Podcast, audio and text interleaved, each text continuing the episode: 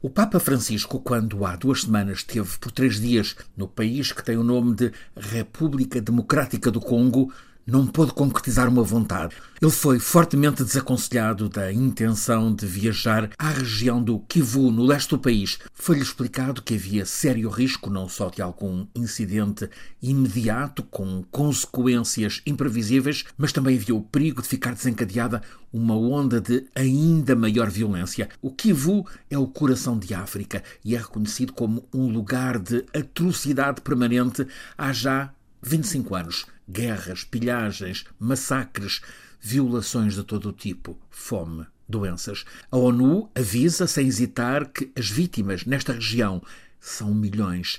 Há quem entenda que o Kivu deve mesmo ser declarado parte de um lugar de genocídio. Tudo começou em julho de 1994, quando, ao longo de mais de três meses, a minoria étnica Tutsi do vizinho Ruanda foi massacrada, dizimada pelos guerreiros da maioria Hutu.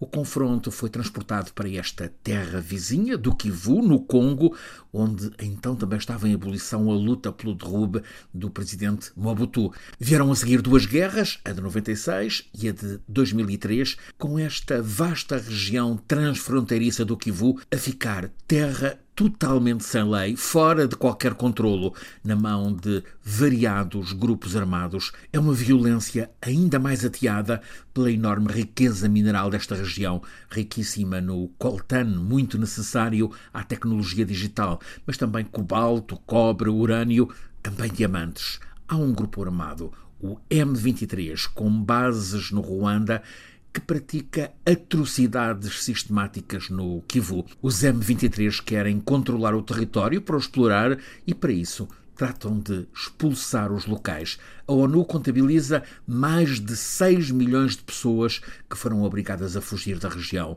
O Papa deplorava há duas semanas em Kinshasa, a capital congolesa, que neste país tão cheio de vida tantas pessoas sobrevivam tão atormentadas pela violência e também sofrerem exploração indigna. Para além dos M23, espécie de exército de pilhagem, há grupos e grupúsculos, de facto gangues envolvidos em pilhagens, violações, em execuções, que são relatadas diariamente. A ONU criou uma missão, a MONUSCO, para tentar parar esta violência, mas sem qualquer eficácia na proteção de quem ainda permanece, mas forçado a fugir. E esse êxodo está associado a muita da morte nesta tragédia. Muita gente não morre com uma arma apontada à cabeça, morre de malária e de outras doenças infecciosas ampliadas pela insalubridade. Na fuga, Há muitas crianças que ficam sozinhas, afastadas da família ou mesmo sem família. Há estimativa de que neste caso estejam umas 150 mil entre os 4 e os 12 anos de idade. 150 mil.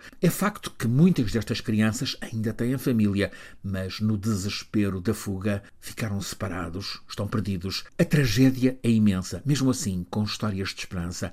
Para além de umas 17 mil crianças que estão a ser cuidadas por um programa de reintegração conduzido pela Unicef, há uma ONG, a CAGED, que, com voluntários, quer locais, quer internacionais, está a promover um ficheiro sobre cada um daqueles cerca de 150 mil menores que estão sem família, para já os que estão no campo de refugiados de Goma. A intenção é de que, a partir dessa base de dados, fique possível a reunificação de algumas, se possível, muitas famílias que conseguem sobreviver é uma esperança nesta imensa terra de desgraça. Vale retomar a indignação expressa pelo Papa há 15 dias em Kinshasa. Ao olharmos para estas pessoas, disse ele, fica-se com a sensação de que a comunidade internacional está resignada, indiferente perante a violência que está a devorar estas tantas pessoas. É preciso que não nos habituemos ao sangue que escorre por estas terras, causando milhões de mortes.